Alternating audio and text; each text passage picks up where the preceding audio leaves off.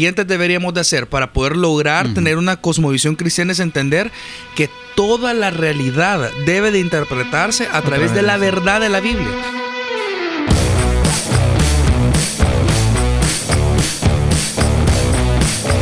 Hola, bienvenidos a un nuevo episodio de Relevante. Estamos listos para iniciar una nueva conversación. Enséñeme sus dedos, quiero ver. Aquí está. está. Ya voté. Bárbaro. Sí, sí, sí. Sucio. Bárbaro. Nico No me se lo. ¿Qué pasó, papá? Me dijo Nico. El fin de semana votamos y todavía no se nos quita el... Tuvimos elecciones en nuestro país. Sí. No se lo huelan, no se lo huelan. De verdad, huele feo. no, pero, pero, pero Sí, huele recién impreso es que llegue. Sí, ajá. Bastante. Tiene Tiene un olor nauseabundo. A mí apenas me, me, me marcaron un poquito. Yo veo gente que. No, hay gente que... Yo si no, Mete si la no- mano. Si no veo el, el, el cosito para, para, para La untarse, esponjita. me hubiera ido sin, sin eso. Porque es- los de la No, los de mi y- mesa estaban Ah, sí, estaban tan bien relajados. Y los de mi- y los de mi mesa- también, men. Sí, Ustedes estaban fregando entre Ajá. ellos, viendo videos. Mira, y ustedes supuestamente no les, te dejan. les dijeron que pusieran la huella en la... No, No. ¿Verdad que no? Solo la- A mí yo tampoco. firmé, no se hace. Sí, Solo la la firma. firma, Ajá. pero...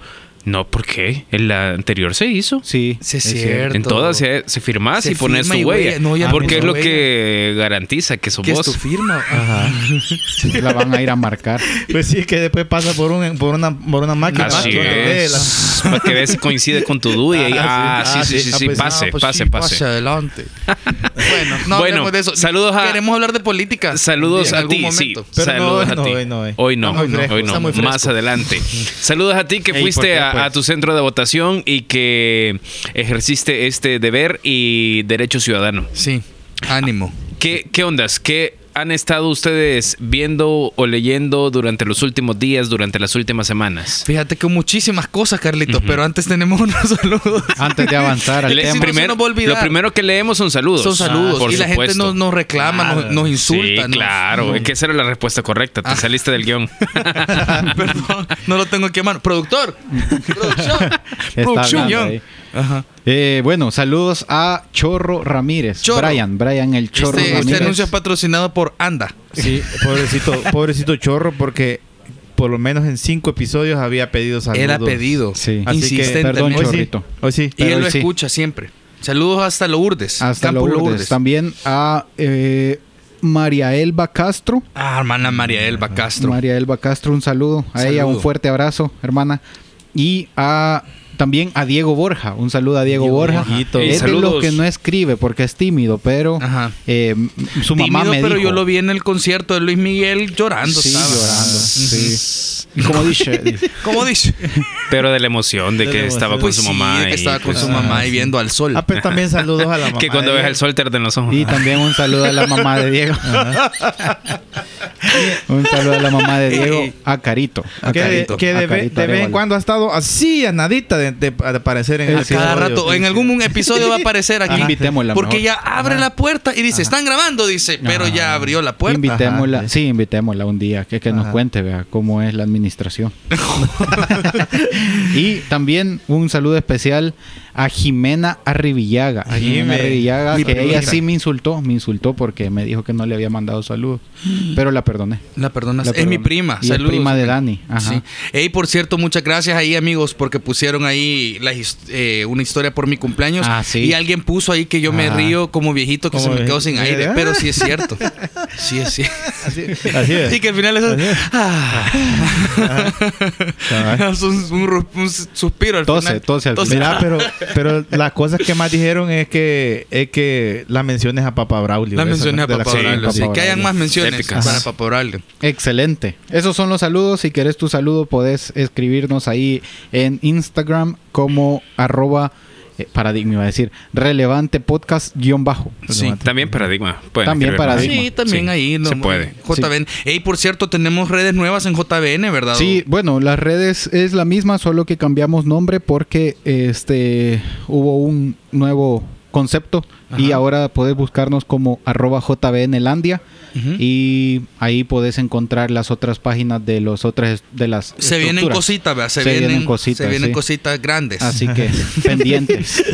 Pendiente bueno, estamos en una nueva en una nueva serie, una nueva temporada. Una nueva cepa cree que va a paradi- también. También. También una Estamos en nueva una cepa. nueva paradigma en paradigma, así que te estamos viendo una serie que se llama Amigos y vamos a estar Martes a estudiando. las 7 pm Sí. en Hacienda de los Miranda. Ajá, cosas grandísimas. Mira, El- había, había ajá. una canción que decía eso. Amigos. No decía eso. Mira, hablando. Se Ese, aman amigos. Era de Petra, ¿no? Ajá. ah, sí, Petra. es de Petra. Ajá, Mira, de hablando de amigos, vos te comerías a tu amigo en una situación adversa. Mira, no sé. Que te deje el avión. Qué que se quede el bus. Aterrizamos. ¿verdad? que se te quede el- Que se quede el bus en los chorros, va. Y puede pasar semanas ahí Y el trabado. señor de las papitas no se subió a tiempo. Ah. Algo- Eso no me, no, me, no me afecta porque siempre se nos quedaban los buses. Eh, un abrazo para hermano Guillermo que está en el, en el Con cielo, Jesús. con Jesús. Saludos al hermano Guille que está con Jesús. Está con el Señor, pero qué aventuras pasamos que se nos quedaban el bu- los buses Mira, en todos dije, lados. Yo dije un día a alguien que cuando Guille decía, no hombre, llévense el bus, está bueno. Es que no estaba bueno, de verdad.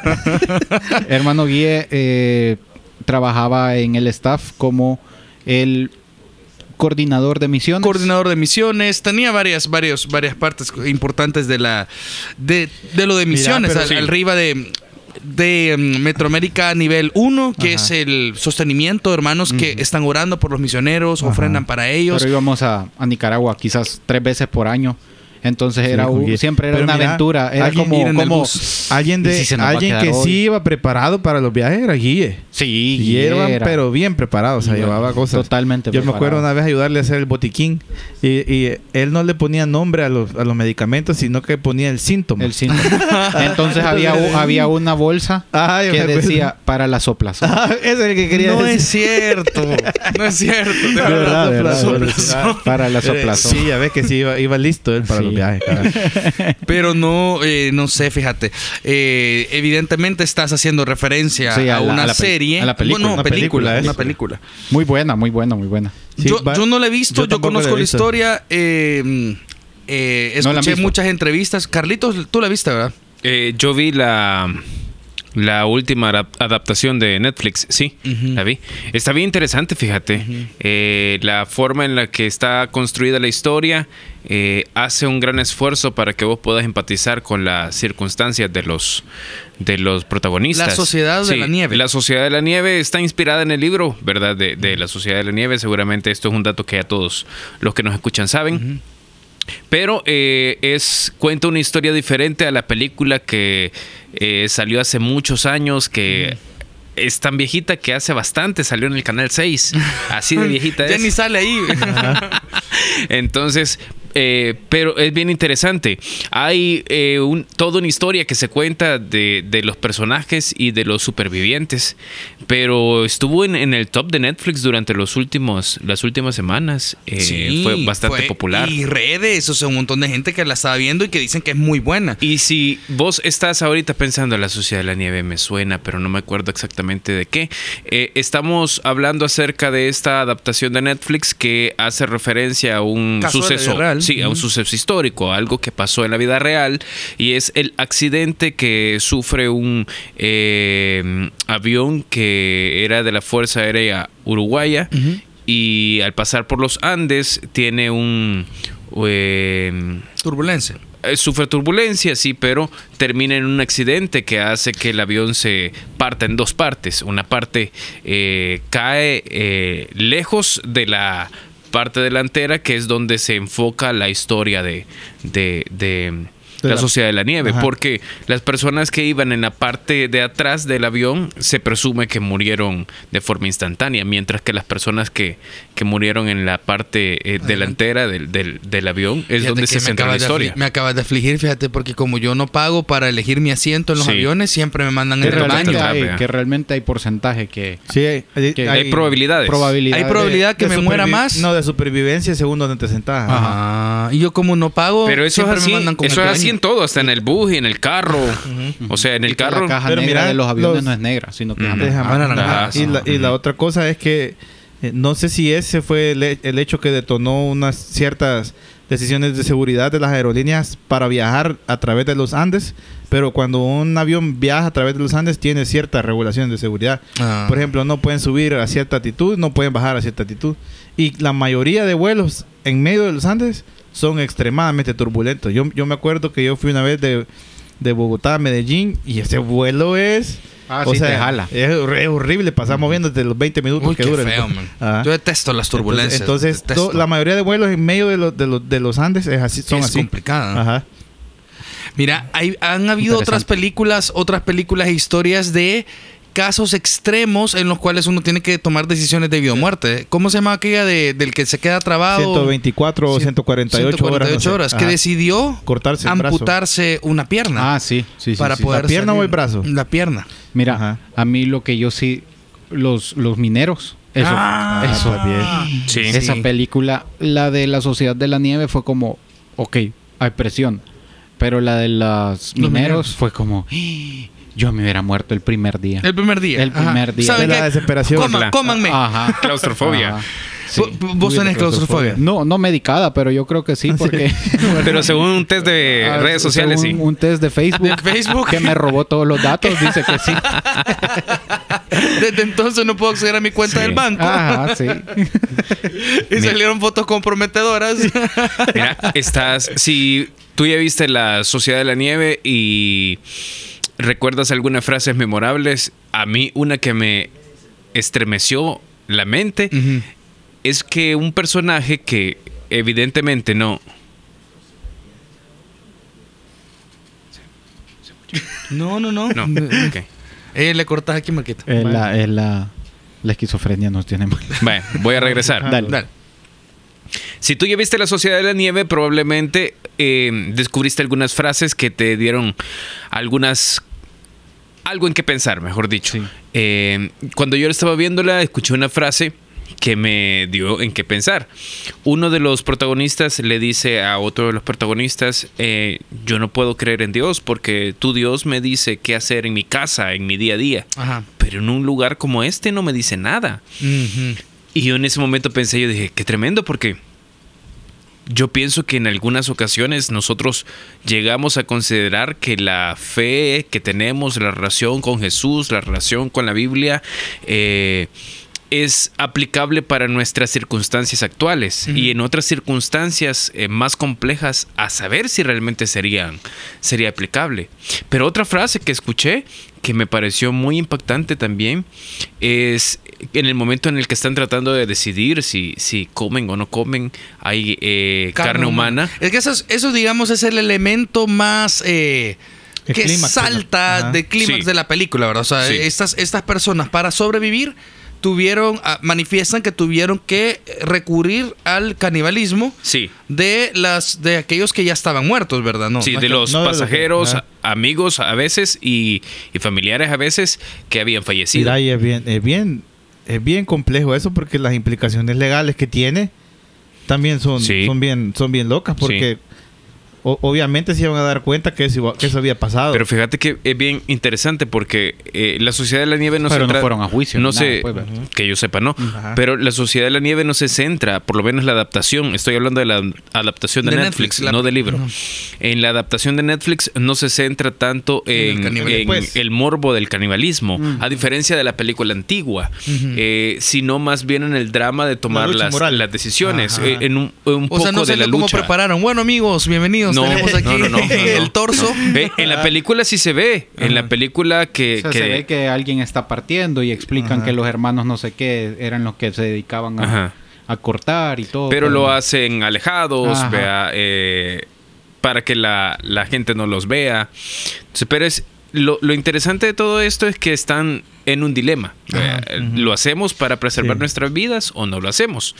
En medio de la discusión hay personas que se oponen y dicen yo creo que no es correcto, yo creo que no está bien.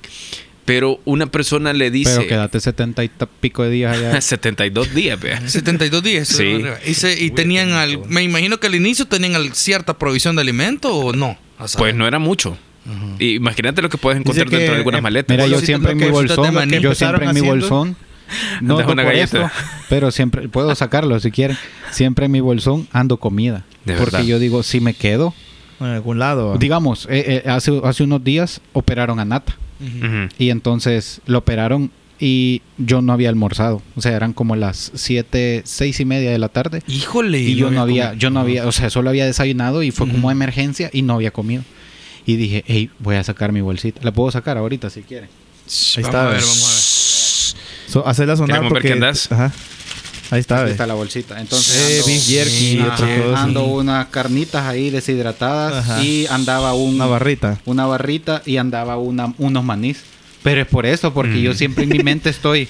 Y si me quedo en me algún quedo, lado si y no hay comida, por lo O sea menos. que el día Te que nos alcanza quedemos- para tres días. Pero- el día que nos quedemos atrapados en algún lugar con Marquitos, hay que caerle en la Ah, mochila ah. primero. Mátenlo ya. Mátelo.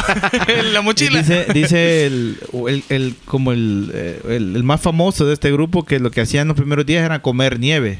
Porque Sí. ellos creían que solo mantenerse hidratados los iba a sostener. Pero comer Ajá. nieve es lo peor que hay. Ajá, sabe, verdad. Sí, es malo comer nieve, supuestamente. Qué Ah, pues tremendo. por eso les dio hambre del otro. Buscando no la, sé, no sé si me mintió mi mamá cuando estaba pequeño. buscando las Sí, bolsitas dice, de maní.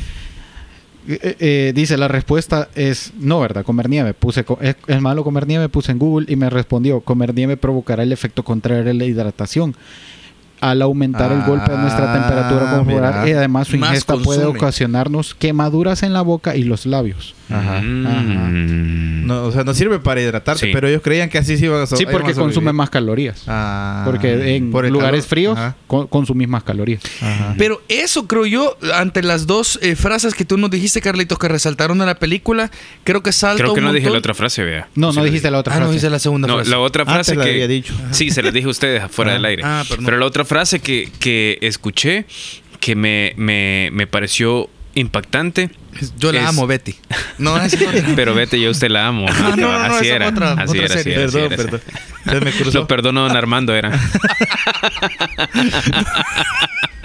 Mientras desaparecen las olas del mar. no, la otra frase era. eh, mientras algunos se oponían y decían, no, es que yo pienso que es malo, que, que no está bien, que no es correcto. Una persona dijo, pero es que Dios va a entender. Dios va a entender. O sea, y yo pienso que se trata de, de, de, de esto en la vida. En muchas ocasiones Sí. nos encontramos en situaciones complejas en las que decimos, pero es que el Señor sabe que está yuca, el Señor sabe que no me alcanza la plata como, como para dar el diezmo. Sí. él, él sabe que me va a hacer falta. Entonces, él, él me va a comprender, él me va a entender. De todos modos, él es amor y es misericordia. Entonces, eh, después nos vamos a arreglar. Pero pienso que es complejo. O que voy a dejar a mi familia y me voy a ir ilegal, Sí, sí, ¿verdad? sí, sí. Exacto, exacto. Eh, el señor sabe que no me salió trabajo aquí, entonces me voy a ir mojado. Ve ahí, él va a entender. Fíjate que en, en estas dos frases que tú has dicho, y seguramente no era la intención de- del guionista de la Sociedad de la Nieve, Que, que pero se, has gra- que se planteado- un podcast de esto. No, no, no. Pero Sí. has planteado dos de las de los grandes debates eh, filosóficos, diría yo, a nivel de, del pensamiento moral cristiano. Uno es, es, número uno, ¿será que hay un caso en el cual es válido que yo cierre la Biblia y tenga que ser práctico? Y tenga que decir, en, en esta, aquí no se puede meter Dios, pues. Mm. Ese es uno. Y el otro pensamiento es, Dios va a entender. O sea, eh, va a haber un momento en el cual Dios va a analizar mi situación y entonces Él va a aprobar, va a estar de acuerdo, no me va a juzgar, no van a haber consecuencias porque Él va a entender la presión y la crisis en la cual yo estoy y por lo cual tuve que tomar tal o tal decisión. El primer, el primer statement es bien interesante porque fíjate que estamos leyendo un libro aquí que se llama Verdad Total para una materia de, de apologética. Y la, la autora de este libro, que se llama Nancy Pierce, Nancy Percy. Percy, Nancy Percy, plantea Pearson. un concepto... eh, Ah, ah, no, Percy. Percy Jackson. Percy. Y el, y el, Percy. y el Y el ladrón, del rayo. Ajá, el del Ajá. rayo. Del rayo McQueen. Ey, La trilogía. si, si, eh, si este si este podcast tuviera una ¿cómo se llama? un filtro. No, tu- tuviera algo algún De- déficit de, de TDAH. de, de- de- de educativo de TDAH, cabales. Porque Nos vamos, va. por todos lados salimos. Bueno, Nancy Pearson No, Nancy Percy, Percy, Percy, Percy. Bueno, Nancy Percy, ella escribe este libro que se llama Verdad Total y plantea un concepto súper interesante que tiene que ver con el primer, la primera frase. Ella dice, ¿cuál es el gran problema dentro del mundo cristiano, dentro de la iglesia específicamente, y las cosmovisiones, los lentes en los cuales vemos el mundo y por qué decidimos o no de tal forma? Ella dice que la mayoría de los creyentes piensan que tú puedes dividir tu vida en dos pisos. Ah, Ella dice el piso de arriba y el piso de abajo. Y uno es la esfera pública Y la otra, la y la privada. esfera privada. Eh, hay una parte de esta que es donde está Ey, Dios. Hiciste la tarea, ya vi. Sí, sí, sí, claro. Ahí está mi participación en el foro. Hay una parte que tiene que ver con tus pensamientos morales y religiosos y bíblicos, donde tú decís, eh, claro, por supuesto que marido de una sola mujer, el, el orden de mis finanzas, eh, t- que es tu esfera privada. Pero en el otro piso, la esfera pública es donde la vida real sucede. Sí. Es lo que decía el personaje de la Ujú. película. o Aquí sea, no puedo meter a mi Dios no- porque no, porque solo me enseña cómo se vive en lo, en lo, sí. en lo- en lo privado. Ajá, entonces aquí estoy en la en una crisis. Aquí es donde tengo que tomar decisiones. La Biblia y la vemos allá, pero aquí estamos para tomar decisión. Entonces, este autor dice, este es el gran problema de la vida, que no hay una interconexión entre estos dos pisos y, y vivimos separando estas dos realidades. Ajá. Entonces, por eso hay personas que dicen, yo vivo eh, el domingo en la iglesia y este es mi marco de referencia y veo el mundo a través de estos lentes, pero de lunes a sábado parece No, que hay una, no hay una conexión entre O sea, estas dos realidades. lentes, me Me quito quito los lentes y y me pongo pongo- otros. Son dos tipos de lentes. Ajá. Son dos tipos de lentes. Entonces tú hay un divorcio entre las dos realidades de tu vida. Entonces Yo dice escuché a alguien una vez decir, es que no todo lo puedes ver a través de la Biblia. "Es- Ujú. O sea, Sí. y era una Ah, persona... ya vas a abrir la Biblia. Es una, era una persona creyente. O Sí. sea, creyente y no, O sea, no, o sea, no estaba mal moral. O sea, yo no veía, yo Ajá, no podía ajá. ver su, su vida y ver algo, algo, algún pecado, alguna inmoralidad o algo. O sea, era un creyente, buen creyente. Pero dijo, es que todo lo ven a través de la Biblia. Sí. Entonces fue como, y entonces a través Es que- de que lo ve, vea Ah, pues Nancy, dice, ella dice es Ajá. una de las de las grandes de- el primer paso que los creyentes deberíamos de hacer para poder lograr tener una cosmovisión cristiana es entender que toda la realidad debe de interpretarse a, través de la verdad de la Biblia. O sea, la Biblia no existe solo para decirnos ciertas cosas de ciertos elementos de la vida en el ámbito religioso. La Biblia es la verdad sobre todo. Eso es de verdad, llegar a esa comprensión, ese entendimiento y a esa eh, decidir que vas a vivir bajo esos preceptos, te cambia la vida. sí. Porque entonces tú estás en la punta de, la- de los Andes y tenés que tomar una decisión, es válido ahí. Pero también lo va a hacer en tu oficina. Ahí Sí. cuando tienes que, cuando te dicen, mire, fírmeme esta, este papel, ¿verdad? Y tú dices, pero yo ni sé qué es lo que estoy firmando. Usted firme. Usted firme porque usted quiere crecer, ¿verdad? Eh, Valora tú- su trabajo. valora su trabajo, mentalidad de juego de equipo, en donde nuestros principios y nuestra ética y juegan también al mismo tiempo que nuestra seguridad laboral y la presión que tenemos por las deudas y la preocupación que tenemos de sacar a nuestra familia adelante, o sea, es- no- tampoco estamos diciendo que es fácil, realmente es complejo. Sí. Y yo, yo creo, fíjate que es, es bien natural para nosotros desconectarnos de la, absolu- de, la, de la- de la- de la parte moral absoluta que, que, que- que pone la Biblia. Ajá. Es bien fácil porque no, no querés que te defina. Yo, yo veo ese problema. El problema es que me, no, yo no quiero que ese sea mi, que esta sea mi etiqueta. Eh, porque si esa es mi etiqueta, no soy práctico en ciertas, en ciertas áreas, no me vuelvo muy intransigente en ciertas otras, porque lo que estás diciendo, el ejemplo que estás diciendo, si yo no le firmo este papel a mi jefe, estoy siendo bien intransigente y estoy atrasando otros procesos y todo esto. Entonces, es bien fácil para nosotros no ponernos esa etiqueta porque porque complica las cosas. Sí. Las cosas son más complicadas cuando, cuando te pones estos lentes de, de la conmovisión bíblica. Yo escuché una historia y seguramente ustedes han escuchado varias, pero escuché la historia de, un, de una persona que tenía un puesto importante en una empresa. Entonces le pidieron hacer algo. Fíjate que él me lo dice. Si lo pienso ahora, de plano que era pecaminoso, me dijo. Ahora, o sea, ahora viendo hacia atrás, yo puedo pensar que había algo de pecaminosidad ahí. Pero en ese momento para mí simplemente fue antiético. O sea, entonces, pero yo sí sentía que iba en contra de mis, de mis valores personales. Entonces él a su jefe, jefe, le dijo, yo, yo no puedo hacer eso. Yo, yo no lo puedo hacer. O sea, tú me estás pidiendo que haga esto y yo no lo puedo hacer. Entonces le dijeron, mira, necesitamos que vengas a, a la oficina. Y le lo hacen ir hacia otro país, otra ciudad. Tiene que tomar un vuelo así de la noche a la mañana. Llega a esa ciudad solo para que lo despidieran. Y entonces dice que le retiraron sus credenciales ahí y le estaban pagando el, el- el- el hospedaje, Ajá. terminarlo de pagar vos, pagate tu boleto de regreso y salir por la puerta de atrás de un trabajo de, de años. Ajá. Eso, yo, yo me imagino que ustedes han escuchado historias similares, pero esa es la vida real. O sea, hay Sí. personas que de verdad que está en juego tu seguridad en un montón de sentidos, jugar o no bajo las reglas de otros que no tienen nada que ver con las reglas de Dios. Sí. Y, y otra vez lo que yo digo, son bien negociables estas, estas, estas zonas, porque son bien prácticas. Y es la- las zonas prácticas es donde no llevamos este, este tipo de este tipo de, de, de esfera moral, voy a decir. Y, y- y es bien, es bien interesante porque estos tipos de, de dilemas morales no son tan no son tan sencillos como que si esto es bueno y esto es malo. A- Hay cosas que no. La verdad es que en la vida casi nunca va a ser así. En, en- en una vida en una vida normal casi nunca va a ser eh, negro y blanco, vea. Sí. Sobre todo porque este mundo se está esforzando para que sea grises todos. Ahora, hay un principio bíblico súper interesante que lo plantea el apóstol Pablo y es no violar la conciencia que está dentro de nosotros. Sí, la dice la Biblia en Romanos capítulo 1 que Dios ha puesto su ley escrita en, la cor- en los corazones de los hombres. Sí.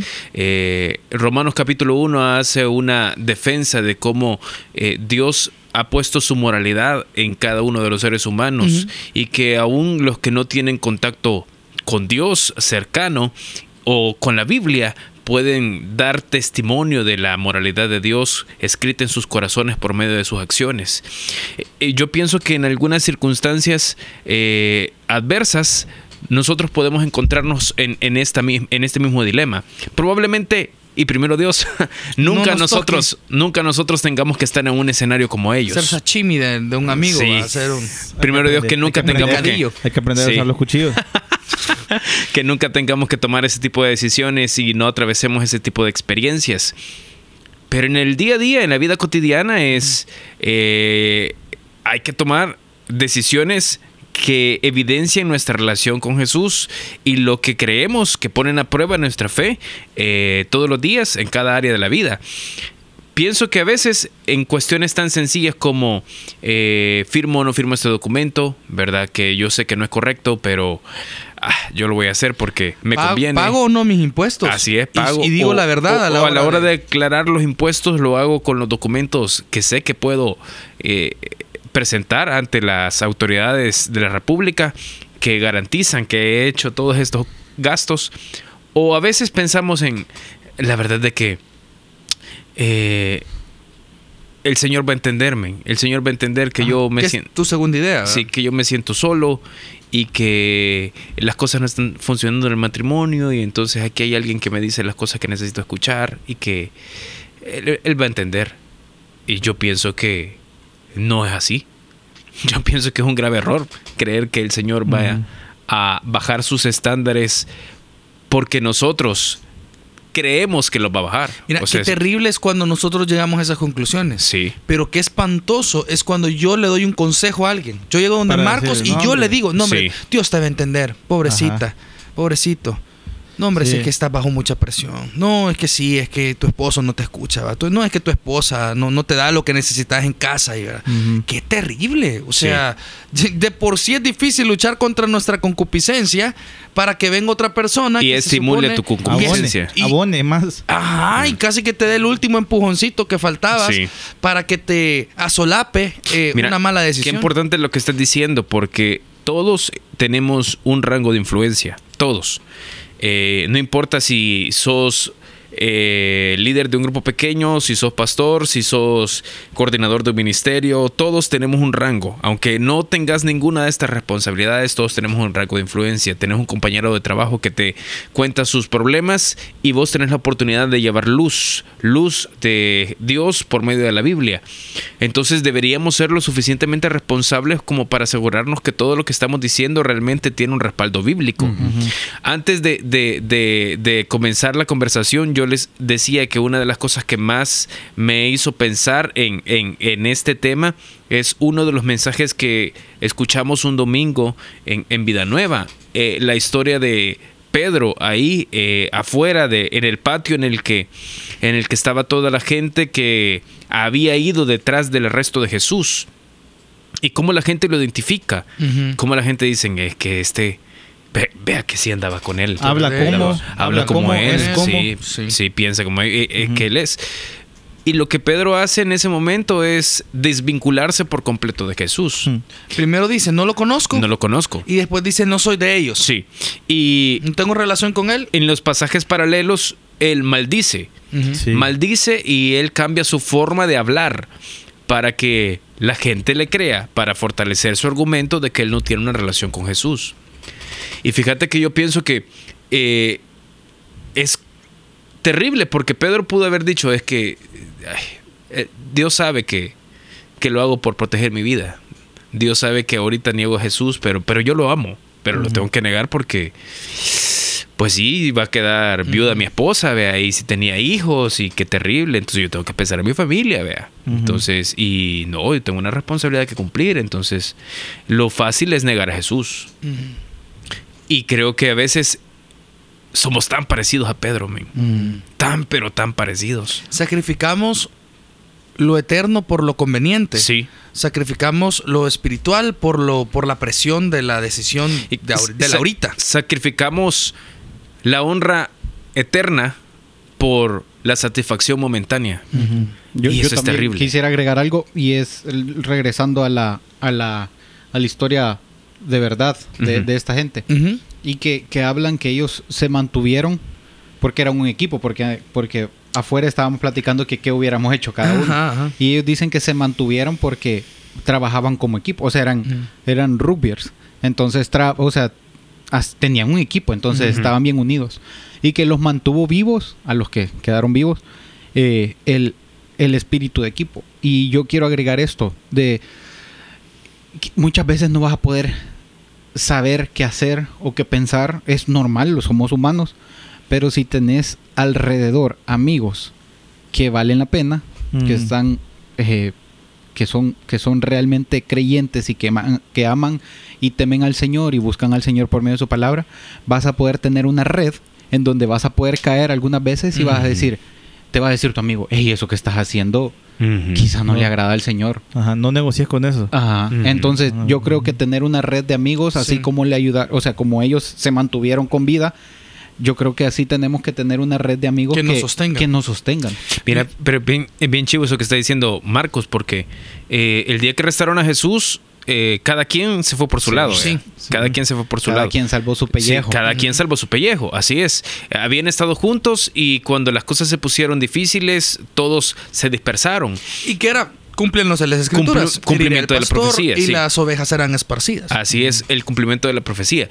Pero, pero es la actitud que, que tenemos muchos de nosotros. Cuando las cosas se ponen difíciles, entonces Ay, cada quien Cada quien. salva su vida. ¿eh? Ahí déjalo, ¿eh? Sí. Eh, no sé qué ibas a decir. Ah, Yo iba a decir Eh, dos yo no me cosas. acuerdo. No, no, como se llama. Esta frase de que Dios entiende o Dios va a entender, yo creo que hay dos formas de que las podemos analizar. Mm. Una es, yo creo que una es verdad.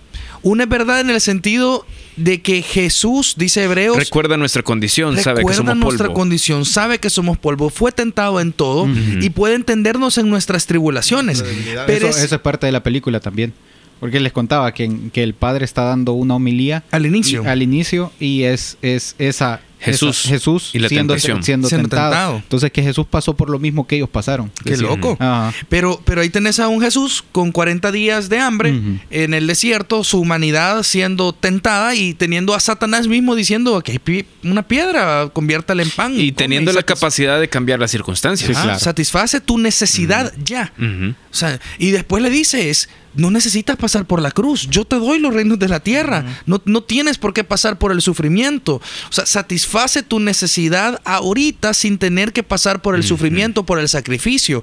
Esa es la vida. Eso es, no, todo- todos los días se nos presentan oportunidades para calmar una necesidad o un anhelo, un antojo, ahorita saltándonos a Dios. Pero Jesús puede entendernos. Entonces, pero no entendernos en el sentido de enterne- entendernos que no hagamos la voluntad de Dios. No. Entendernos en nuestra debilidad. Precisamente no en porque... el sentido de aprobar que no hagan la- Exactamente. Pero es precisamente porque la Biblia describe a, a Jesús como un varón de dolor, experimentado en quebranto, que él tiene la capacidad de entender la presión por la que nosotros pasamos y, y sin pecado. Esa es la razón por la que también él puede con Exigir. toda, con toda autoridad exigir. Exactamente. Entonces, quizás nos estás escuchando y como parte de las ideas relevantes, eh, lo que necesitas recordar es que vos, si tenés una relación con Jesús, eh, los estándares los pone Él. Él. Y Ni nosotros aquí, No, menos. No, Sí. no, es, no es la iglesia a la que vas, no es la religión que practicas, eh, no es lo que te dice un pastor, no es lo que escuchas en relevante. Los estándares los pone Jesús. Pero su sí- palabra. y los pero pone por medio de la Biblia. relevante. Sí, escúchalo, escúchalo. Y Pero los estándares los pone él. todo con la Biblia. ¿no? Sí. Claro. Y los y porque él pone los estándares, los estándares no son negociables. Ajá. Nunca. No. Nunca, bajo No, ninguna circunstancia. no, no, no. Los estándares son negociables. Sí, no. O sea, jamás mentir va a ser válido, jamás saltarte eh, la autoridad de Dios, jamás satisfacer un pecado en nuestras fuerzas. Nunca va a ser válido o aprobado o entendido por Jesús. Y hay gloria en eso. O sea, hay Sí, gloria, sí. hay Amén. recompensa, hay victoria cuando podemos identificarnos con Cristo en el sufrimiento y estar dispuestos a sufrir el agravio, a pasar por alto la ofensa, a que no duela, no, no la satisfacción inmediata, pero confiar en la recompensa de Dios. Marquiño. Ideas relevantes, fíjate, dos. Número, número uno es la- lo, lo que está diciendo Dani, lo que decía Pedro. ¿Qué gloria hay si, si pecando padecéis? Ajá. Sí. Pero si lo haces en, en, en, en la manera correcta, es lo mejor. Hay gloria en eso. Sí. Y, y número dos, yo estaba pensando en, en, en, la, en el ejemplo de Saúl, fíjate. Saúl quiso, quiso argumentar que Dios iba a entender por qué él, por qué él desobedeció. Sí. Ajá. Pero hay un pasaje en el, en el, en el, en el libro de, de Samuel, Samuel 15, 1 Samuel 15, que dice que la obstinación que él tuvo era como idolatría, fíjate. Ajá. Porque yo creo que cuando uno está obstinado en hacer lo que uno quiere por, por, por conveniencia, eh, movemos del trono a Dios y nos ponemos a nosotros. Sí. Y eso, y eso sí es, eso sí está mal, porque no te obstines en, en, en querer siempre hacer lo que, eh, lo que más te conviene.